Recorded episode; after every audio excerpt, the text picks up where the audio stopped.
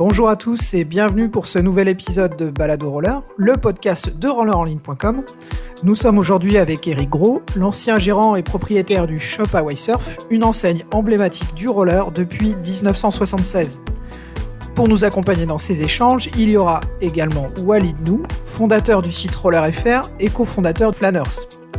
Nous aurons également Luc Bourdin, ancien rider sponsorisé par le shop Hawaii Surf pendant de nombreuses années. Bonjour à tous. Bonjour Eric. Euh, tout d'abord, est-ce que tu peux te présenter? Bonjour à tous. Eh bien, euh, vous dire, euh, Eric Rowe, euh, à la retraite, 62 ans, fondateur d'Away Surf juste à la sortie des études, pendant 40, plus de 40 ans, 40, je sais plus, 3 ans, 4 ans, donc voilà. Quoi vous dire d'autres euh, sur mon parcours On va rentrer un peu dans les détails après, mais euh, pas très très balèze à l'école. Euh, j'ai pas trouvé mon équilibre. euh, Enfin, j'ai jamais bossé à l'école, alors que j'ai bossé comme un con après dans ma vie. Donc quelque part, euh, voilà. Et pour les pour les gamins qui écoutent et ceux qui ceux qui nous, nous nous entendent, c'est pas forcément euh, les, les réussites à l'école qui fait la réussite dans la vie après. Quoi. Voilà. Donc euh, Euh, quels, quels étaient tes sports de, de prédilection et quels sont encore tes sports de prédilection? Bah, j'ai commencé par le skate. C'est ce qui m'a fait euh, commencer à surf. C'est-à-dire que je faisais du skate avant, d'avant d'ouvrir le magasin, en 75, 76. Et euh, quand j'ai fini mon, mon cursus scolaire avec beaucoup de, beaucoup de réussite, puisque j'ai raté mon bac, euh, je savais pas quoi foutre et j'ai me suis dit bah écoute euh, ma grand-mère m'a prêté 30 000 balles à l'époque 30 000 francs et j'ai monté à Wakesurf euh, avec la- les moyens du bord dans un bout de, dans un bout de garage de mon père. Et donc c'est la, la, la- comment dire la- euh, le plaisir et le, délire du skate qui m'a fait commencer à Hawaï et, et la passion du skate quoi. Donc euh, et, au fur et à mesure de l'évolution du magasin euh, j'ai pratiqué plein d'autres sports euh, tous ceux qu'on a vendus le, le roller le snow la, planche à voile le, speedsail euh, et j'en passe le wake euh, enfin tous les sports qu'on a pratiqués sont arrivés par des passions et par des découvertes euh, de sports euh, au fur et à mesure qui étaient des sports de glisse et des sports qui étaient un peu autour de de, la même direction c'est-à-dire des sports un peu marginaux un peu qu'on découvrait quoi Quand tu as commencé le, le magasin, à l'époque, il y avait d'autres magasins? C'était quoi euh, l'environnement euh, tu t'es lancé? Ouais, il y avait, il y avait quoi? Il y avait euh, Rousseff, il y avait euh, Direct System, il y avait Chattanooga, il y avait, euh, y avait quelques magasins, ouais. puis, de toute façon, les magasins ont une vie tellement courte que ça tournait, quoi. Mais les, ceux qui restent encore, je crois que c'est le seul, c'est Chattanooga, quoi. Tous les autres ont fermé ou sont, ouais, ou, ou- ouais, sont arrivés, sont fermés, quoi. Même Rousseff, je crois qu'il est fermé, non? Il est fini. Ouais, Je, je peux pas te même dire. pas cette. Ouais, je la connais pas non plus. Qu'est-ce qui donc tu disais tu, tu as démarré avec le, le skateboard dans le magasin. Euh, comment comment est venue la logique de diversification que tu as mis en place derrière? Oh, elle a mis longtemps, hein, parce qu'au départ, quand j'ai monté le truc à Surf, ça s'appelait pas Surf, ça s'appelait Skateboarder House. Ah. Et on faisait que du skate, quoi. Donc ça durait quand même euh, au moins 3-4 ans l'histoire euh, où on faisait que skate et, on était à fond skate. Euh, démos, euh, on avait un team à l'époque, euh, on faisait des démos le week-end, on avait une ronde dans une dans une estafette et puis on tournait, on faisait les on faisait les champions du monde, quoi. On était passionnés, donc on avait, moi j'avais sponsorisé, c'était même pas le, le terme à l'époque. On a, j'avais quatre cinq potes, euh, des gamins qui venaient, euh, qui étaient des bons clients au magasin, et puis le week-end, on prenait le, c'était un, Ford, euh, pas un Ford, un, Renault H, là tu sais, truc en tout ondulé. On mettait une rampe en bois dedans. Il y en avait deux qui étaient dans le milieu de la rampe, trois devant, deux derrière, et, et on partait n'importe où faire des des, des des démos quoi. Donc on était on était passionnés de skate. Moi je distribuais des marques françaises un peu euh, Rollet, euh, Banzai, euh, Barlan, et puis et puis je commençais à importer un peu de, de marques US parce qu'on était bien sûr euh, à fond sur les US et euh, on importait Ampoule, Gordon, et Smith. Euh, euh, Kryptonic, enfin toutes les marques à l'époque qui, qui, nous faisaient, qui nous faisaient rêver quoi. C'est c'est très bien, ça, m'amène justement à ma, ma question, à la question suivante, qui était euh, Moi, il y a un truc, je, me rappelle très bien la première fois que je suis allé chez Hawaii Surf, j'étais, j'étais, j'étais ado, quoi. Et à chaque fois que je suis venu par la suite, tu avais toujours des produits qu'on trouvait pas ailleurs. Et ça, à chaque fois, j'avais les yeux qui pétillaient quand je voyais tout le matos que tu as, que importé, etc. Euh, tu as, toujours fait ça pour, pour, pour toutes les marques, de, justement d'aller chercher, dénicher ailleurs des produits, de les importer? Bah, On faisait les sales gosses, quoi. Donc, quelque part, on aimait les jouer et on allait les chercher. Et en France, on n'en trouvait pas beaucoup ou pas assez. Et puis quand on, quand on trouvait des, tu même, même des relais, des bonsaïs à l'époque, ça nous a fait rêver pendant un moment. Et puis jusqu'au moment où on a vu les planches Gordon et Smith, les planches d'Octane, les, les roues kryptoniques. Et là, ça nous a mis des, des, toi, des, des, étoiles dans les yeux. Donc, euh, on a toujours cherché les, les, meilleurs jouets de la Terre et on allait chercher où c'était, quoi. C'était en Espagne, c'était aux États-Unis, c'était au Japon, c'était euh, en Australie. Euh, on allait chercher les jouets où, il fallait et on se faisait pas chier à regarder le prix, à regarder quoi que ce soit, quoi. C'est-à-dire que les trois quarts du temps, les gens vendent des produits en fonction de la discipline, du public, de l'aura, du prix. De... Nous, on n'en avait rien à péter à l'époque parce que parce que d'abord le marché était vierge, il y avait mm. rien du tout, et, et, puis quand on regardait les magazines US, parce qu'on était à fond dedans, et on voyait un truc, on dit mais putain mais ça on le veut, ça on veut rider avec. Et ben on faisait une commande, on l'envoyait au state euh, par par mail, par bon à l'époque c'était quoi, c'était fax, même pas, c'était c'était courrier au départ. Il n'y avait même pas de fax, il n'y avait pas de mail, il n'y a rien du tout. Donc c'était par courrier, et puis on envoyait les ronds euh, de banque à banque, et après on recevait, on recevait la cam euh, au magasin. quoi. Quand est-ce que s'est opéré le, virage, euh, enfin, ou plutôt vers la diversification C'est-à-dire, tu parlais des 3-4 ans du skate. Quelles ont été les disciplines qui sont arrivées après? La deuxième qui est arrivée, c'est le roller, parce que, parce que déjà, on importait aussi d'Italie. On était en, business avec un mec qui, qui fabriquait des planches de skate en Italie. Et puis, il est venu nous apporter un jour une platine euh, qu'on a vue et, on s'est dit, oh putain, c'est pas mal ça. Donc, euh, on voyait déjà un peu le roller à droite à gauche. Et on a commencé à bosser avec lui. Mon père était archi, donc euh, euh dessinateur industriel. Toi, il, a, était au niveau. Il avait une vision de, des produits, de la réalisation sans aucun problème. C'est-à-dire qu'il lui un problème, il, un, un, un un produit, te le redessiner, te le fabriquer pour que ça soit bien.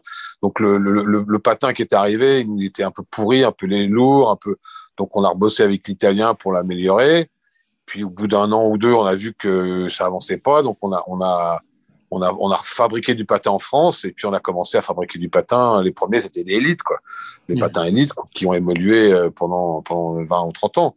Euh, donc on a, on a très vite, euh, à la suite du roller, vendu du skate parce que même roue, même roulement, euh, même discipline. À l'époque, il n'y avait pas la, la, la, scission si importante que qu'on a eu après entre, entre le skate et le roller. Euh, donc ça, c'était le premier point. Après, qu'est-ce qu'on a fait euh... Après, après ouais, bah moi, je faisais du surf depuis tout le temps, même bah avant, avant, avant, le skate. Mes parents sont de, des Landes et, et de Biarritz, donc j'ai toujours eu une planche de surf. J'ai toujours fait du surf.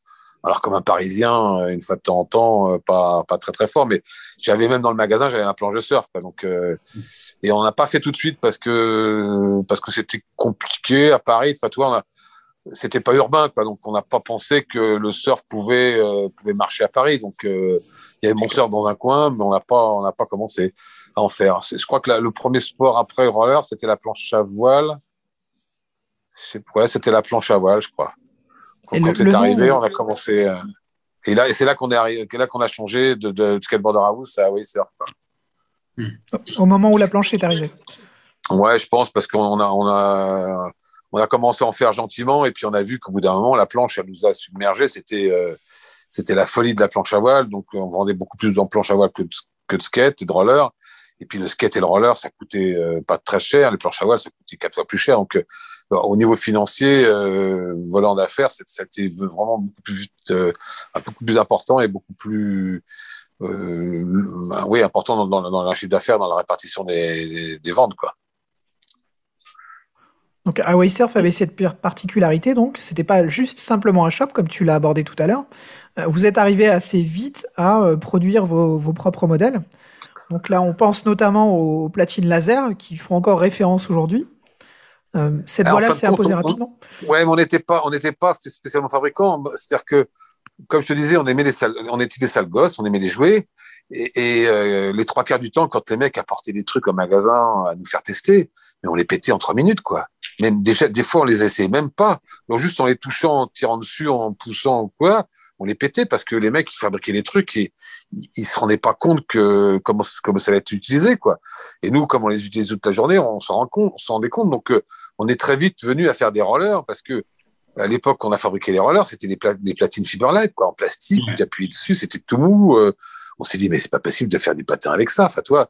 Et, et, et, au bout d'un moment, les, les, les élites qu'on fabriquait depuis pas mal de temps euh, correspondaient, enfin, étaient bien, c'était une platine euh, standard, bon marché, euh, pas mal, mais, mais pas haut de gamme, quoi. Et on vendait des patins Bohen, on vendait des patins italiens, américains, euh, des, des comment ça, je sais plus comment ils s'appelaient, des patins américains avec des deux trucks de skate. Ouais, ouais, mais en dessous, c'est des platines, je, je sais plus comment elles s'appelaient, ces platines. Euh... Je sais plus. Enfin, c'était deux trucks de skate euh, montés, riftés, sur, sur les platines. Quand on a vu ça, dit, mais, mais les mecs, c'est le Moyen-Âge, quoi. Et donc, mon père, il a commencé à dessiner les platines et, et, et on a cherché la meilleure manière de le fabriquer. Puis on a bien vu que l'alu, comme on faisait l'alu injecté, enfin, tu sautais un peu des marches, tu faisais des rocs, euh, le truc il tenait pas. Et au bout d'un moment, euh, il se cassait en deux. Donc on a bien vu que l'alu injecté n'était pas bon, euh, le plastique euh, trop souple. Euh, donc on a cherché et on a trouvé, en fin de compte, la manière la plus costaud de fabriquer quelque chose, c'est fabriquer des couteaux, quoi, des couteaux et des ciseaux. C'est-à-dire que c'est un, un, un, acier qui est qui est embouti et qui est euh, qui est euh, ouais qui est, qui est, forgé voilà un, un, un, produit qui est forgé c'est-à-dire que tu prends un, un barreau d'acier ou d'alu et tu lui tapes sur la, la couenne à super fort et, et tu le densifies quoi tu le tu lui donnes la forme que tu veux, tu le densifies. Donc on a trouvé euh, à Thiers des, des, gens qui fabriquaient des couteaux, puis des, des, des produits pour la pour l'aviation, et on a fait fabriquer euh, des platines en alu forgé. Donc c'était euh, une révolution parce que c'était léger, aérodynamique. Enfin, on avait fait pied gauche, pied droit, donc on était les premiers au monde à faire ça. Quoi. Enfin, jamais personne s'était s'était posé la question. Enfin, j'ai même pas compris quoi. On avait des pieds gauche et pieds droits qui étaient pas symétriques et des platines elles étaient droites. T'avais même pas de pied gauche pied droit. Enfin, donc des, des trucs tout basiques, euh, de, la, logique quoi, parce que euh, on n'a même pas. Enfin, euh, moi j'ai pas fait d'études de, euh, scientifiques pour arriver à faire ça, mais je veux dire que quand tu pratiques et, que tu vois que ton pied il est, tordu vers la droite et vers la gauche, bah, tu fais une platine qui suit le pied quoi. Enfin, toi des trucs tout tout simples quoi et puis avec des nervures centrales pour, pour, donner un peu de rigidité. Et puis, bon, là, je te dis, les premières, euh, c'était euh, c'était pour la vitesse, c'était pour la compétition. Et puis on a vite vu que ça pouvait décliner pour pour la pour la randonnée. Donc on a fait un truc un peu plus costaud, un peu plus un peu plus épais, un peu plus lourd, mais mais et puis entre les premières qu'on a sorties et 10-15 ans après, il n'y a pas eu énormément d'évolution quoi. Hein. Euh, ça, enfin, les, les trucks, euh, on avait on avait pensé à un truc euh, pareil, les, les trucks ils forgeaient avec un, avec un axe de 7 au départ, donc après on les a passés en 8 parce que c'était un peu plus standard, mais je vois qu'il n'y a pas eu entre le, le, les premiers modèles et, et 20 ans après, euh, elle était bien pensée tout de suite direct, quoi. Donc euh, ça, ça, ça, a bien marché euh, assez rapidement, quoi. Et ça coûtait cher. Ça coûtait super ouais. cher parce que la fabrication était, euh, encore une fois, on n'a pas on n'a pas fait pour que ça soit pas cher. On a on a ré, on a réfléchi aux matériaux et la, la fabrication qui correspondaient le plus au patin. Point. Après, on a fabriqué et ça coûtait 200 balles, quoi. Donc, euh, une patine coûtait 100 balles, ça, ça coûtait deux fois plus cher, quoi. Donc, forcément, ça, on, est, alors que, en général, les fabricants travaillent à l'envers, quoi. Ils, mettent un prix de vente, il faut que ça rentre dedans, il faut et puis ils fabriquent de la merde qui tient pas. Enfin, très souvent, c'est comme ça que ça marche, quoi. Donc, euh... Et euh, effectivement, c'est, alors Luc pourra en parler juste après mieux que moi sur la partie fabrication. Et moi, mes lasers que j'avais, que j'ai achetés quand j'avais 20 ans, j'en ai 44, je les ai toujours, elles sont toujours indestructibles. Et euh, euh, le, le premier jour où j'ai eu ma première paire de lasers, euh, ma vie, elle a changé quoi, en tant que patineur. C'est un souvenir impérissable. La première fois que j'ai eu ma première paire de lasers, c'est indescriptible. Et depuis, ces platines, je les ai toujours. Et, et, pendant très très très longtemps, je voulais pas rouler avec autre chose que des platines laser parce que j'avais absolument pas confiance en autre chose. Parce que c'était justement euh, voilà des platines qui étaient faites pour. Et je pense que Luc, parce... il, a, il, a, il, a, pas mal de choses à dire aussi sur ce sujet. Oui, mais tout, enfin, on, tout le monde, on a, on a, les riders nous ont tous aidés, mais quelque part, quand on a fabriqué une platine, une platine la laser, on s'est bien rendu compte que la platine était toujours trop petite par rapport à la basket. Donc, quand tu appuyais avec ta basket, elle, se déversait sur les, sur les côtés. Donc, on a fait une, une, platine qui était un peu plus grande et qui prenne la largeur du pied. Donc, forcément, tu avais déjà une réactivité plus importante. Et puis, la visserie, avant, c'était des boulons à la con euh, qui bougeaient en tous les sens. Là, on a fait un, montage d'usinage qui était euh, un écrou qui serrait, un axe, des, vis qui étaient faites spécialement pour la platine, mais qui donnaient une réactivité. Tu pouvais euh, visser, serrer les trucs tellement fort que ça tournait plus, quoi. Donc, on va faire ça sur un patin, ça n'existe pas. Enfin, euh, sur n'importe quel patin, tu veux serrer fort, tu, peux jamais serrer à fond, quoi. Donc, on a, fait, on a fait une Rolls, quoi. C'est, je pense, enfin, je, je veux pas me lancer des fleurs, mais on a, on a réfléchi pour que ça marche le mieux possible, quoi. Et, et, bah, forcément, comme j'ai pas l'impression que grand monde ait réfléchi à ce niveau-là, on a fait un truc magique, quoi, à l'époque, quoi. Et ce que tu dis, c'est rigolo, parce que le fait de les serrer à bloc, effectivement, pour tous les slalomeurs à l'époque, bah, c'était la, mode de, d'aller faire des tranches, d'aller rouler sur les deux roues de côté, etc. Et il fallait serrer à bloc. Et quand, je suis, quand on a développé la monolithe, moi j'étais slalomeur, streeter, sauteur. Et euh, c'était cette idée de bah, finalement les, euh, les gommes elles servent à rien puisqu'on serre à bloc dans nos pratiques. Et c'est, marrant ce que tu dis du coup. En tout cas, mais, mais, regarde, l'histoire c'est qu'on s'était fait chier à faire une platine euh, hyper technique, hyper haut de gamme, hyper complexe. Et, de cette platine, on est ressorti la monolithe. Et la monolithe, c'est quoi? C'est un barreau avec, avec, des, avec des axes, quoi. Donc, c'est quand même incroyable. D'un truc hyper technique, hyper pointu, on est arrivé à faire un truc qui. qui mais, qui correspondait à, un cocktail de pratiques euh, urbaines de l'époque. Hein. Moi, j'étais vraiment, tu vois, ces trois volets où on n'avait pas encore fait la séparation entre pratiquants de street, de saut, de slalom. On faisait tous un peu de tout. Euh, on roulait la ville, quoi, c'est tout. On se prenait, enfin, on cherchait pas à codifier. Et du coup, le, serrage de la platine, la platine était top en tant que telle. Elle résistait au saut, elle était précise. Euh, par contre, on les serrait à bloc pour le côté, pour, la partie slalom. Et du coup, la monolithe, c'était venu, c'était marrant hein, parce que j'ai vraiment un souvenir impérissable de la première fois que je suis venu te voir au shop. L'idée, c'est que ah, tu as, quand même été, as quand même été un, un, lien entre entre le public et, et la platine, quoi. Donc, quelque part, c'est important. Ta, ta, position est importante, quoi. Oui, mais au-delà au -delà de ça, c'est ce que tu m'as permis de faire. C'est-à-dire que tu as vu arriver un gamin dans ton shop euh, qui avait 16 ans. Euh, je me souviens, euh, à l'époque, tu avais déjà créé la Grinder, donc tu avais déjà Elite, tu avais déjà la GR, tu avais déjà la Grinder développée avec Taïg. Et, et, moi, j'arrive dans le shop et je dis, euh, moi, t'as pas une platine pour faire du street? Et tu montres la grinder. Je fais, non, non, pour faire du street, pas de la rampe. Et, là, on a, on a commencé une discussion après la fermeture du shop. Et on a découlé après. Tu m'as passé, il y avait un pote qui était avec moi, tu nous as passé une paire de platines laser pour les massacrer. Euh, on a mis des coups de scie dedans, j'ai mis des barres de protège poignets vissées sur les vissées sur les platines pour faire des sliders, etc. Enfin, et, et, de là est née la, monolithe euh, après euh, plusieurs mois de tests, des tests matériaux, etc. Mais en gros, tu m'as donné cette chance-là, mais mais il n'y a pas qu'à moi. Tu vois, je parle de juste avant, il y avait la grinder avec Taïg, mais dans plusieurs sports et, et, de manière générale, moi, le souvenir que j'ai du shop et de toi à travers le shop, c'est vraiment le côté soutien sur des coups de tête, sur des coups de cœur, tu étais là partout. Tu étais là sur les événements, tu étais là dans les médias, tu étais là pour les riders, tu as monté des teams. Et, ma question, c'était plutôt euh, bah, de tout ça, tu as fait plein de rencontres, tu as fait plein de trucs, tu peux être fier forcément, mais c'est quoi ce qui t'a marqué le plus? Enfin, Si tu devais citer quatre ou cinq trucs un peu incontournables liés à ce que tu as soutenu, aux gens que tu as soutenus ou aux événements que tu as soutenus, tu, tu, retiendrais quoi de, de, de toute cette longue période? Rien particulièrement parce qu'en fin de compte, c'était une passion. C'est hmm. que j'ai pu arriver dans ma vie à vivre de ma passion. Mais, mais à, vivre, enfin, oui, hmm. à, vivre de ma passion et à en vivre. C'est-à-dire qu'à vivre par ma passion, pour ma passion et, à faire vivre moi, ma famille et tout le monde. Quoi.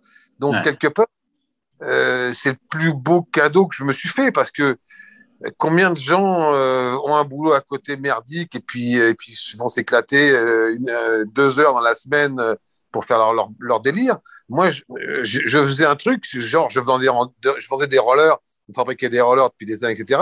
J'avais un couillon comme toi qui venait me voir, qui me disait Putain, mais il y a un truc qui n'existe pas. Moi, j'étais tout oui et, et, complètement fasciné. Et je me disais Mais attends, on va te le faire. Personne n'a voulu te le faire, personne t'a écouté, pas de souci. On, on va pas se prendre la tête, on va faire, on va voir. Puis on va essayer d'en faire une, deux, ça marche, on vendra, ça marche, ça marche pas. Et ben tant pis, on n'en fera pas d'autres. Au moins, tu auras joué. Enfin, toi, c'est-à-dire qu'encore une fois, on était des sales gosses qui voulaient, euh, qui Mhm. voulaient profiter de tout. Donc, euh, des souvenirs qui m'ont qui m'ont fasciné. J'en ai plein, j'en ai des milliers, mais mais euh, des Tony Hawk, des, des, des Tony Alva, des, des tags, des, des, des rencontres comme ça qui ont qui ont été euh, fabuleuses et mais mais mais pas enfin fabuleuses parce que parce qu'on a rêvé sur des, des champions pendant des années et puis un jour tu leur ça la main, tu discutes avec eux et ils viennent te voir chez toi. Donc c'est c'est un rêve de gosse mais quelque part euh, euh, c'est c'est pas plus bandant qu'aller rider euh, un sous-sol ou, ou une ou une, une- faire un ride en hélicoptère. Enfin tu vois ce que je veux dire? À la limite je Ouais. préfère préfère aller me, me faire jeter en hélicoptère sur une pente que, que rencontrer euh, Tag ou, ou Oui, bien sûr. Euh, donc euh, Ah, mais- parce que quelque part je suis un, un- je suis un, un, un fondu enfin je suis encore un môme quoi je veux dire que j'ai 60 Ouais. balais mais et je suis un gamin quoi je veux dire que quand je vois euh, je suis père euh, et, et, et grand-père et quand je vois les conneries que je fais faire à mes, mes petits enfants mais mes enfants me disent papa arrête enfin tu vois ce que je veux dire? Je suis aussi gamin bien. ont 5 ans maintenant. voilà donc euh, Mais pas- tu vois, la question, c'est marrant parce que tu la, tu, tu la, tu la prends comme euh, quelles ont été les rencontres importantes pour toi, alors que moi, je le voyais euh, vraiment dans ce que tu as apporté aux autres, dans ce que tu m'as apporté à moi ou à d'autres. C'est, c'est plutôt, je le voyais comme euh, les gens pour qui tu as pu être marquant. Enfin, si tu te rends compte euh, à quel point tu as pu être marquant parce que tu as, contribué, tu as aidé, tu as permis de lancer des choses, des projets. Il y a des événements qui tiennent que grâce aux partenaires. Il y a des magazines contenus grâce à tes pubs. Il y a des, des sites contenus grâce à tes pubs. Il y a, enfin, et des riders qui ont pu euh, bouger grâce à toi, quoi. C'était, euh, c'était plutôt ce sens-là que ce que tu avais pu rencontrer. Mais, mais euh, c'était un bon moi aussi autant que pour eux quoi ouais. C'est-à-dire que euh, le plaisir de donner, euh, pour moi, est aussi important que le plaisir de, de recevoir, quoi. Mhm.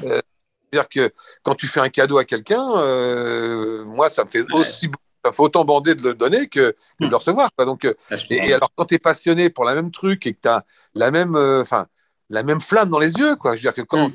quand tu discutes avec un mec qui vient acheter une paire de rollers, qui, s'est- qui, qui, a, qui a travaillé euh, 10, 10 samedi, dimanche euh, ou le week-end pour se payer, sortir 200 balles pour, pour en fin de compte arriver à. à- bah, et tu discutes avec ce mec-là et que tu lui fabriques sa paire de patins, bah, moi, Mm. je suis content que, que lui de la, moi de lui faire que lui de l'acheter quoi tu vois. Et je sais qu'en plus euh, il va s'éclater il va il va il va en parler à ses potes il va enfin sa vie comme, comme tu disais Walid tout à l'heure il va sa vie elle va changer quoi. Enfin euh, alors changer j'en sais rien mais au moins il va il va il va devenir euh, beaucoup plus heureux et, et, et- et il va profiter d'un bonheur qu'il n'avait pas jusqu'à présent quoi. Il va accéder voilà. Il va accéder à un bonheur que de pratique que ah, je sais pas, quand vous êtes tous pratiquants, quand, quand, tu, quand tu fais une session de ride de, n'importe quoi, hein, euh, et avec un ou deux potes, putain, mais c'est le meilleur moment de la vie, quoi. Enfin, c'est, fabuleux, quoi. C'est fabuleux. T'as un partage, t'as, un- une adrénaline. euh, Enfin, c'est, des moments, des moments qui sont pour moi euh, fantastiques, quoi. Et, tout ça, enfin, pour moi, c'était normal, quoi. Enfin, je veux dire que c'est euh, de la manière dont on a toujours bossé, c'est aller chercher les jouets, les fabriquer ou les, ou les, Ouais. ou les distribuer, de, tout, tout ça pour la, la raison pour que les mecs en profitent, quoi. Pour les mecs, c'est classe, quoi. C'était, le but, quoi. Bon, ça a bien Et, euh, marché. Ouais, sur- par exemple, par exemple sur Flanners, tes conseils euh, ont été, euh, tes conseils ont été décisifs. C'est toi qui nous a, euh, c'est toi qui nous a dit le premier. Non mais les gars, arrêtez de faire des châssis en bois, là, faites des châssis, euh, prenez de l'ABS euh, ou du PVC, là, faites un truc comme ça. C'est le premier, avec qui on a fait des collabs, etc., etc. Enfin, tu vois, c'est, c'est comme Alex, euh, les pubs qui est sur le site et tout, c'est vraiment, euh, ton, voilà, ton apport euh, était vraiment euh, pour nous tous très important. Oui, mais, mais encore, encore une fois, pourquoi? Parce que je, j'étais dans roller, on, a tous rêvé d'avoir un patin flâneur, d'un patin qui se démonte. Et quand on a vu, un, quand on a vu une bande de fous furieux euh, qui arrivait avec un produit euh, qui ressemblait à quelque chose, qui avait déjà un peu été réfléchi, etc., bah, tout de suite, nous qui, qui vendions et qui montent, surtout, on, on montait, on démontait les patins toute la journée. Donc, on savait ce qu'il fallait que ça, enfin, ce qu'il fallait fabriquer pour que ça tienne. quoi. Enfin, on savait, on n'est pas, on n'a pas la science infuse, mais quand tu vois un mec qui fabrique un truc avec un bout de, un bout de bois, c'est pas compliqué de lui dire que tu mets du plastique, ça va marcher mieux, quoi, tu vois. Et puis pareil, quand, enfin, moi, je pense que je vous ai un peu poussé aussi à, à, sortir des patins un peu moins chers parce que parce qu'on voyait bien que les patins ça sent mal. Tu les vendais à des mecs de la mode qui, qui se la pétaient, mais, mais un pratiquant de roller qui voulait se faire plaisir, ah, il toussait un peu quoi. C'est clair que c'était pas c'était pas la même quoi.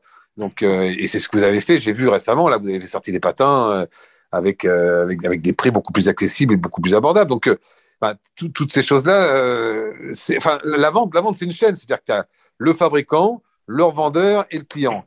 Et très souvent, tu t'aperçois qu'il n'y a pas de liaison, ou la liaison, elle ne elle marche pas bien. quoi. Et, le, mec, le client, ils ont, ils ont des trucs, ça va pas, ils, gueulent, personne ne les écoute. Et les fabricants, ils fabriquent des trucs, ils n'arrivent pas à les vendre parce que c'est pas ce que les clients veulent. Enfin, quand la chaîne, elle est fluide et, et que, et que entre les fabricants et, le, et le pratiquant, euh, il y, a, y, a, une, ligne ouverte et tout le monde parle ensemble, mais c'est la, la magie, quoi. C'est, enfin, s'en fait mieux, quoi. Donc le magasin comme une espèce de courroie de transmission entre le fabricant et, et le pratiquant. Et c'est bien pour ça qu'on a fabriqué plein de trucs, parce qu'il y avait, y avait plein de trucs qui manquaient, quoi. Et pas que dans le roller, hein. on, a fabriqué des, des harnais de planche à voile, parce que pendant un moment, il n'y avait pas ce qu'il fallait. On a fabriqué des, des surfs, des snowboards. Les, premiers snowboards qu'on a fabriqués, il n'y avait rien hein, en France. Et on s'est dit, bah putain, euh, on a, apporté des Burton, ils, ils valent une fortune, personne n'en veut parce que c'est trop cher fabriqué en France, pas cher, quoi. Et puis aussi, tu me parlais d'ailleurs euh, comment on a fait pour, diversifier.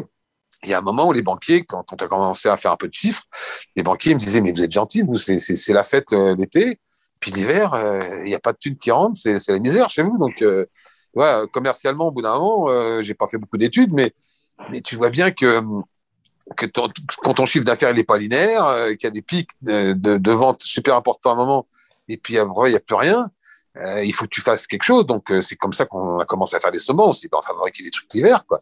Et, on a fait, on a fait des snows, on a fait des kits, on a fabriqué des boards. Puis on a vu que c'était pas notre, enfin, il y avait rien au début, donc on a commencé à en vendre. Et puis au bout d'un moment, euh, il y a des snows qui sont arrivés, euh, de d'autres marques, des Burton, etc. et d'autres. Ben, on n'a pas, on, on s'est pas, on, enfin, on pas emmerdé. On a, on a arrêté de fabriquer nos, nos, boards et puis on a vendu des planches des autres, quoi. Et puis, et puis on a, on a réussi à, à équilibrer euh, les, chiffres d'affaires et avoir autant de chiffres l'été que l'hiver. Et c'est intéressant que tu parles de chiffre d'affaires parce que ça amène à la question suivante, qui était la question de. Été, euh, je ne sais pas si tu étais premier en France, mais tu as été vraiment un des premiers en France à te lancer sur la vente en ligne. Euh, et, et, et, et qu'est-ce qui t'a incité à prendre ce virage euh, Parce que vous l'avez pris finalement assez tôt par rapport aux autres, non? Ouais, mais c'est, en fin de compte, c'est encore une fois, c'est arrivé tout seul, quoi, parce que on faisait des, des pubs partout. À l'époque, c'était le papier qui, qui, marchait à donf, donc on faisait des pages de pubs. Bah, vous les avez tous vus, les pages de pub avec les skates. Ou ouais. Les mômes, ils arrivaient, ils arrivaient au magasin avec leur, leur, leur, euh, leur cahier euh, d'école, leur, euh, et leur cahier de, notes là recouvert des nos pubs donc toi et tellement on les faisait rêver qu'il est collé partout et alors au début bah on, a mis un petit bon de commande tout con en bas de la page parce qu'on s'est dit de toute façon euh, euh, ça n'a pas enlevé grand chose. Euh, on a commencé à faire de la vente comme par correspondance comme ça, quoi. On s'est dit de toute façon, euh, la page est là, les gens viennent au magasin, mais il y en a qui sont pas au magasin, il y en a qui sont pas à Paris, qui veulent, qui veulent acheter quand même à l'autre bout de la France, quoi. Donc on a commencé à mettre des petits bouts de des petits bouts de, de bons de commande, et puis les mecs qui découpaient la planche, ils envoyaient le bon de commande avec les thunes. Et puis, une fois sur deux, il n'y avait pas la planche et on les appelait, on vendait autre chose. Mais c'est comme ça que ça commandait tout con, tout con, hein. Et puis au bout d'un moment, euh, on faisait tellement de pubs euh, dans du skate, du roller, du snow, des trucs. On a commencé à faire des petits catalogues, quoi, parce que mm. c'était plus possible, quoi. Et puis très rapide, très rapidement, euh, du catalogue, la VPC a, a, a, a augmenté, augmenté, augmenté. Le, le net, euh, l'internet est arrivé. je crois que le premier site c'était 96 ou 97. On a fait un site à l'époque, c'était même pas un site de vente, quoi. C'était un site à l'époque, c'était des cartes postales, c'était des, ouais, des, cartes postales du magasin, c'est-à-dire que tu voyais le magasin de, de ce qu'on faisait à, l'autre bout de la France, au lieu de l'avoir en papier, on l'avait en numérique, quoi. Et puis, euh, et puis on a commencé, euh, enfin une fois que ce site a été fait, bah, on s'est dit, bah, il faut, il faut qu'il faut, il faut qu'ils vendent, quoi, il faut qu'ils puissent vendre. Donc on a fait un site, deux sites, trois sites. Enfin, on a, on a évolué énormément sur les sites pour pour arriver à faire de la vente, euh, la vente en, en, en ligne, parce qu'on a bien compris que J'allais souvent aux États-Unis et, les Ricains, ils ont une autre manière de bosser, c'est-à-dire qu'au lieu de multiplier, euh, enfin, au lieu de, vendre d'un seul point et, comme nous on faisait et, à, à, distance, ils multipliaient les magasins. Eux. C'est-à-dire que quand tu as, un magasin qui marche, bah, tu fais une chaîne et puis dans, tous les États, tu as un magasin partout. Et, quand au départ, je me suis dit, bon, bah, j'allais les voir. Donc, c'est eux qui m'ont appris aussi pas mal de choses, à, voir comment ils faisaient, à voir les magasins. Pourquoi le magasin il était si beau? Par rapport aux autres Parce que quand j'allais dans les magasins américains, je pompais des idées, je pompais des, des environnements, etc. Donc, c'est certain, quand on est chez Hawaï, on, était euh, au paradis, quoi, parce que, mm-hmm. parce que le magasin, c'était un magasin de jouets pour, pour mômes, quoi, pour adultes, je veux dire. Et, et donc, on, on, a, on a commencé à, à, à, poser des questions en se disant, bah, on va faire d'autres magasins à gauche. Puis, puis j'avais pas de thunes. Enfin, j'étais pas non plus euh, financièrement euh, comme peut être, euh, comme peut être des, des, des, gros groupes, quoi. Donc, on n'avait pas, on n'avait pas, on n'avait pas un budget suffisamment important. Donc, on s'est dit, bah, au lieu de multiplier les magasins, on va, on va ouvrir la vente euh, à distance d'une manière beaucoup plus importante pour arriver à, à, livrer dans toute la France à des gens qui peuvent pas venir à Paris, quoi. Hein. Et, au fur et à mesure, ça s'est développé. J'ai différents souvenirs qui me viennent par rapport à ce que tu dis. Euh, déjà, effectivement, la première fois que je suis venu chez Hawaii Surf, euh, j'étais arrivé au. C'était euh, fin des années 90. J'arrive dans votre rayon et je vois des gammes comme j'en avais jamais vu ailleurs, avec des produits dans tous les sens, de plein plein de marques différentes, donc avec des sourcings qui étaient déjà vachement travaillés à l'époque, ce que tu disais tout à l'heure. Et le deuxième souvenir que j'ai de chez Hawaii, effectivement, c'est la, la période où vous avez commencé à lancer vos catalogues. Le jour où tu m'as fait visiter les coulisses, avec euh, toute ton équipe euh, qui produisait euh, le site internet, les visuels. C'était une véritable usine en fait dans les coulisses derrière. Et c'était vraiment impressionnant. Je pense que peu de gens réalisent en fait tout ce qu'il y avait derrière. Donc, je me souviens de l'équipe, tu avais effectivement, tu avais au moins deux, trois graphistes, plus des personnes qui faisaient les textes, plus après tout l'espace d'expédition. Enfin, c'était hyper industrialisé finalement derrière. Tu gérais tout le processus. Euh, de toute façon, euh, encore une fois, au départ, les catalogues, c'était des, des 1000 formats à 5 euh, tirés euh, à 200, enfin à 2000 exemplaires ou n'importe quoi. On a fini par faire 5 catalogues par an, tirés à enfin, des, des, trucs qui faisaient 150 pages, souvent plus balèzes que des magazines qui étaient en kiosque, oui. qui étaient au plus sur les étaient en kiosque, en plus et tiré à 40, 50 000, 60 000 exemplaires. Quoi. Je veux dire qu'un magazine comme, euh, je sais pas, comme des magazines de roller ou de bah, skate. les magazines de roller, ils étaient à moins que ça à l'époque, ouais. Ils étaient tirés à, 15, 20 000, 25 000 exemplaires et, et ça, c'était le tirage. Donc, ils vendaient à la moitié. Nous, on tirait à 50, 60 000 exemplaires on en filait, on en, on en balançait en kiosque, on en vendait pas beaucoup, mais on en vendait un peu. Et, je peux te dire que les palettes, moi, que je fabriquais, elles, elles, partaient pas à la poubelle.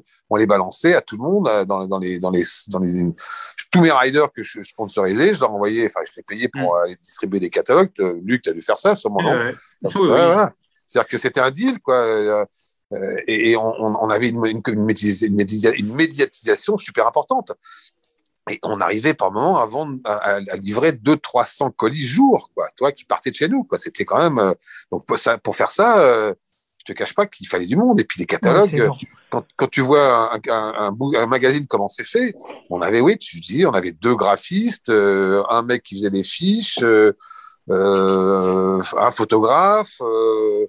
Euh, un mec qui faisait du référencement, on avait 7-8 personnes sur, entre le site, les catalogues et tout, quoi. C'était, simple. Et puis on avait baissé, des fois ils étaient 3, 4, 5 à faire les colis, quoi. C'était, c'était la fête, quoi. Hein. Ton effectif de, de au, à l'apogée du, du magasin, tu avais combien de personnes euh, sous ta coupe? 45, 50. Ouais, quand même. Ah, c'est beaucoup pour un magasin. Ouais, c'est costaud, ouais. Et on a, fait jusqu'à, on a fait jusqu'à 7 millions d'euros, je crois. Ouais il y a un autre truc aussi euh, dont je me rappelle, euh, que je pense que au départ, tu devais être plus ou moins tout seul. Enfin, je sais pas. C'était, euh, qui, enfin, qui a été quand même, à mon avis, hyper rémunérateur. C'était tous les clubs, en fait, avec les licences, euh, les réductions pour les licences des ouais, les moins 10, etc. Ça, ça, c'est un truc qui est resté aujourd'hui et qui a été créé par Hawaii. Ouais, c'est pas. Enfin, c'était compliqué cette époque parce qu'à l'époque, à l'époque, euh, on, enfin, donc, on vendait dans du roller et puis euh, on a bien vu que les clubs étaient une manière importante. Donc on a pris une personne qui s'occupait, Madame Fleury, avez dû connaître, qui s'occupait des clubs. Donc elle, elle allait, euh, elle allait vendre dans les clubs et donc elle, elle faisait un magasin un peu, par, un peu à part, euh, enfin. Euh, qui, qui, qui, se déplaçait quoi. Elle, prenait une camionnette, un, stand et puis elle allait vendre à droite à gauche. Donc on a on l'a vendu pas mal dans les clubs, mais mais honnêtement, la rentabilité, elle n'était pas, elle pas fantastique parce que il n'y avait pas non plus, enfin, c'était des produits quand même vachement rares qu'on vendait et qui n'étaient pas avec une marge super importante. C'était des produits un peu ringards parce que les clubs euh, n'avaient pas la même vision euh, du, que, que, que, ce qu'on pouvait avoir du produit. C'est-à-dire qu'ils voulaient, ils voulaient des produits euh, techniques pas chers, ils voulaient pas mettre de thunes, alors que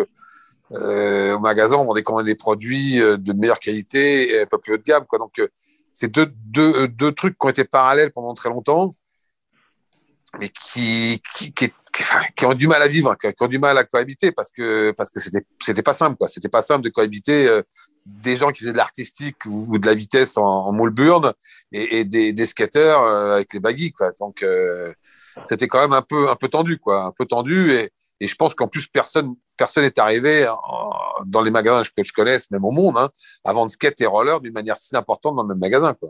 Ouais. Clairement, il y avait quand même chez vous une bonne cohabitation. Euh, ils se foutaient sur la gueule euh, systématiquement euh, entre les uns et les autres. Quoi. Donc, euh, et chez nous, euh, ils, a, ils, ils, achetaient côte à côte. C'était quand, même, enfin, quand même un exploit. Quoi. Toi qui as vu l'évolution depuis 1976, alors là, on va plutôt se concentrer sur le, le marché du roller. Comment tu l'as vu évoluer, toi, entre le, le, le, quad dans les années 80 et puis après l'arrivée du ligne? Des effets marquants, quoi. Ouais. Pourquoi, quels, quels ont été pour toi les, les grands virages, les, les, phases de montée, les phases de déclin et comment tu le vois évoluer? Le, le quad a toujours été présent, mais c'était un tout petit marché niche où on était très très fort et, euh, quand tu voulais une paire de rollers en France, il n'y avait pas 50 endroits pour le faire monter. Hein. Euh, tu venais chez nous, il y avait, un peu euh, la maison du tapin à, Boulogne, mais, il était tout petit, il n'y avait pas beaucoup de choix. Enfin, dans l'ensemble, il n'y avait, pas grand monde. Donc le, patin, le quad a duré très très longtemps, mais à une hauteur très basse, je dirais, enfin, de, de chiffre d'affaires. Et puis, et puis d'un seul coup, euh, d'un seul coup, le, le, le, oh putain, j'ai plus de batterie. Ah. d'un seul coup, le, je vais faire, je vais me brancher ailleurs. Euh, d'un seul coup, le, on a vu le, le roller, le roller, euh, entre autres rollerblade euh, aux États-Unis arriver j'ai commencé à en ramener moi des États-Unis parce que je voyais bien que que le truc il était quand même encore une fois j'étais j'étais j'étais pratiquant donc euh, je voyais je voyais des produits qu'on se faisait chier à faire euh, depuis des années euh, en, en skate enfin en quad. Et d'un seul coup un patin inline arrivait à avoir un truc magnifique enfin magnifique quand même assez surprenant quoi donc là, pour les premiers, les premiers que, que j'ai vus, moi j'ai vu ça aux États-Unis. Donc j'ai ramené des patins en rollerblade. C'était même pas importé en France. C'est bon, je suis revenu.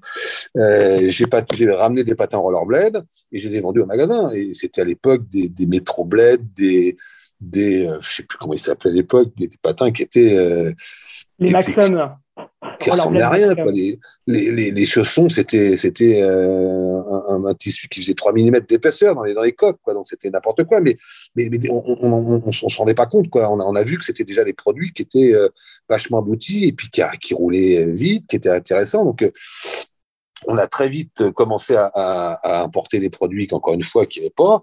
Et puis après, qu'est-ce qui est arrivé en marque euh, Je sais plus. Bah, Rollerblood, il est arrivé en France au bout d'un moment. Et, et moi, j'ai acheté euh, après chez les chez les chez les Rollerblade. Et, d'un seul coup, on est passé de, je sais pas, on vendait une dizaine de paires de patins par, semaine de, de quad, quoi, même 10, 15, je sais pas, enfin, avec les clubs, peut-être un peu plus, à des 10 par jour, des 20 par jour, quoi. Donc, euh, il y y a une progression et un, un, comment dire, une envolée euh, où le, le, le, le, roller inline, il devenait, il devenait massif et, et, et tout le monde, euh, j'entendais, j'écoutais tout à l'heure, enfin, hier, le, le, podcast de, de, de, de Wilfried où il disait qu'il y en avait dans toutes les familles. C'est vrai que pendant un moment, le, le roller inline, les parents en avaient, les enfants en avaient. Enfin, euh, ça devenait, ça, c'est devenu un truc euh, hallucinant et, et, et, et, ça a écrasé d'ailleurs le quad. Hein. Le quad n'est pas mort, mais, mais euh, ça l'a ça l'a étouffé, ça l'a tué euh, complètement quoi parce que parce que c'était plus simple, euh, il y avait moins de perte d'équilibre, il y avait une chaussure montante, enfin plein de choses et puis puis il y avait un, un, effet de mode donc il y a eu il y a eu une évolution euh, faramineuse. Bah, nous on avait donc développé plein de modèles de quad euh, pendant, pendant des années, on n'en vendait presque plus. Quoi. Le, laser, le Elite, tous ces trucs-là, le, monolithe, même, le, même le, patin qu'on avait développé avec Tag, le grinder, ouais. le grinder, ça, ça c'est terminé. Pourtant, encore une fois, cette platine, il n'y en avait pas une au monde qui, qui, qui ressemblait à ça. Si, à part la, celle de Templar, qui nous avait un peu pompé, mais autrement, c'était, enfin, on avait répondu à des, demandes particulières qui étaient, qui étaient fabuleuses, mais, c'est vrai que le inline a, commercialement, il y avait des ronds, il y avait des, industries qui avaient, derrière euh, investi tellement, tellement de thunes que euh, la quantité étant là, euh, c'est devenu un, sport, un sport. Bah, je sais pas si vous vous en souvenez des randonnées à Paris, mais tu étais bloqué euh, trois quarts d'heure à un feu quand elle passait. Quoi. Il, y avait, il y avait 40, 50 000 personnes dans les randonnées. Quoi. C'est, c'est, devenu euh, quand même assez, fabuleux. Quoi. Bon, on était content parce qu'on a vendu aussi pas mal de inline. Hein. C'est clair que euh, c'est un modèle, un, comment dire, un sport qu'on a suivi aussi de manière importante. Hein. Et du coup, comment tu as vu le, le déclin et comment tu voyais l'avenir après ça du patinage à roulettes? Quand est-ce que ça s'est fait, le, ralentissement du marché pour vous Et euh, comment tu vois la, suite? Ah, on, a toujours, enfin nous on a toujours euh, à Hawaii, on a toujours euh, pas anticipé, mais on avait toujours trois quatre cordes à notre arc. C'est-à-dire que le roller ça marchait bien l'été, mais on avait su depuis longtemps trouver des sports qui marchaient l'hiver, comme le snow. Donc, euh, quand le roller, euh, il commençait à pleuvoir, il faisait froid et que vous sortiez plus voir roller, ben nous, on avait déjà le stock qui était en place et qui vendait. Donc, euh, on a toujours eu des, produits un, peu, un peu compétitifs et un peu complémentaires pour justement arriver à vivre. Donc, quand le skate, quand le roller a baissé, on avait le skate. Quand le, roller a baissé, il y avait le longboard. On avait toujours d'autres activités qui nous permettaient de, d'anticiper et, de ne pas nous retrouver euh, à poil comme certains qui faisaient qu'un seul sport et qui étaient, qui étaient morts quand le, sport de, s'arrêter. Quoi.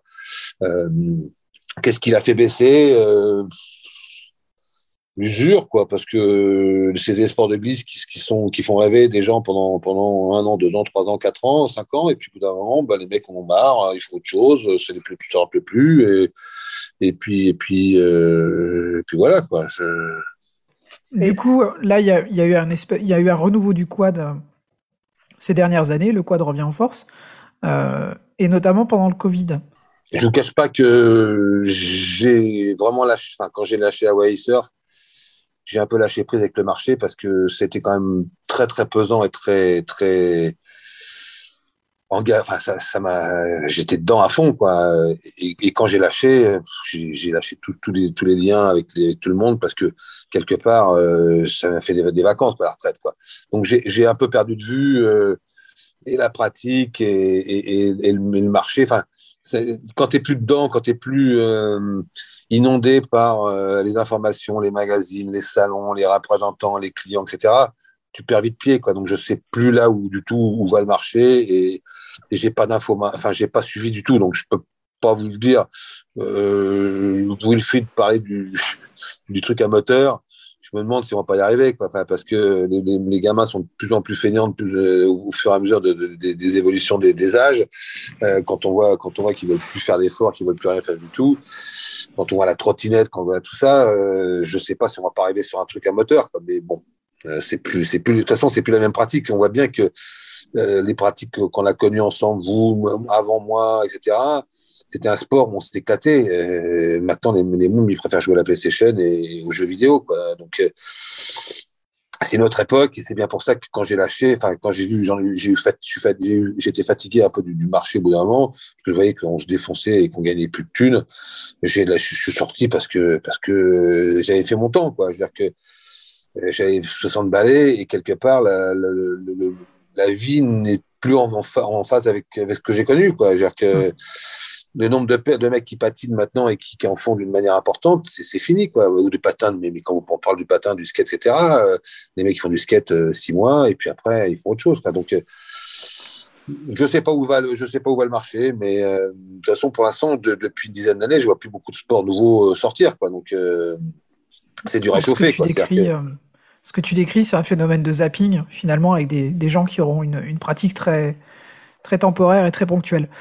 du coup, on va, revenir un, petit peu sur ta, une Madeleine que j'ai en commun avec toi, c'est l'amour du vieux matériel. je me souviens que tu nous avais fait visiter notamment la, cave de Hawaï avec quelques merveilles à l'intérieur. Ouais. Tu as toujours gardé ta collection?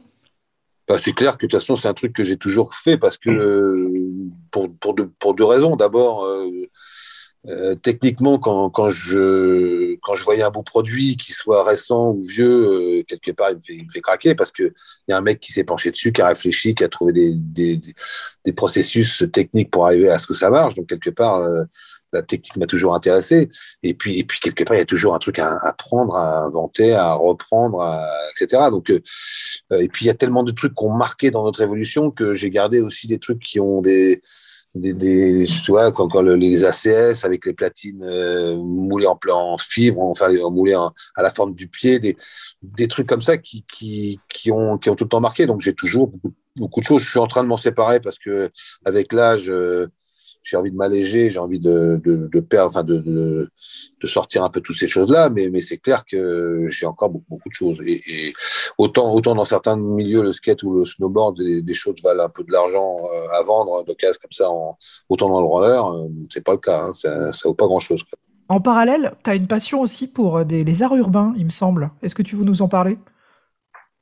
Bah, j'ai failli monter une galerie euh, récemment euh, et parce que je collectionnais beaucoup de d'art, d'œuvres d'art parce que j'ai toujours aimé ça. Ma, grand-mère était peintre, donc dans ma famille on est un peu on a un peu sensibilisé à ça et euh, donc j'ai bah, découvert euh, chez Part Ferret au B très très tôt parce que parce qu'il faisait des planches de skate, c'était un skater, etc. Et, donc j'ai commencé à collectionner un peu euh, des OB, mais pas que. Euh, il y, a, y a C215 qui habite à Ivry, il y a euh, des, des face enfin tu vois, toute, cette, toute cette culture, elle, était, elle nous a quand même bercé vachement sur les, sur les, sur les designs de planches de skate et, et on a toujours été euh, encadré par des, par des, des graphistes ou des mecs qui, qui, inventent, qui réinventé le monde. Quoi. Donc, euh, ça nous a toujours, toujours bercé. Et puis, et puis, toute toutes les pubs qu'on a fait, on avait toujours des graphistes, des mecs qui, peignaient, qui, faisaient, euh, qui faisaient en sorte que les trucs soient beaucoup plus beaux, les surfs, les planches à etc. Donc, euh, c'est, un, milieu, on a, moi, j'ai, pas mal été bercé, pas mal été, été entouré de ça. Donc, quelque part, et puis, puis j'étais sensible à ça. Donc, quelque part, j'ai, j'ai collectionné un petit peu de, un petit peu d'œuvres d'art, mais, mais bon, alors pas des œuvres d'une fortune, toi, c'était des sérigraphies, c'était des trucs mais, mais c'est vrai que j'ai pas mal de pas mal de choses et je suis très content d'avoir d'avoir été dans cette direction-là parce que ça m'a ouvert d'autres horizons que, que, le sport de glisse. Quoi.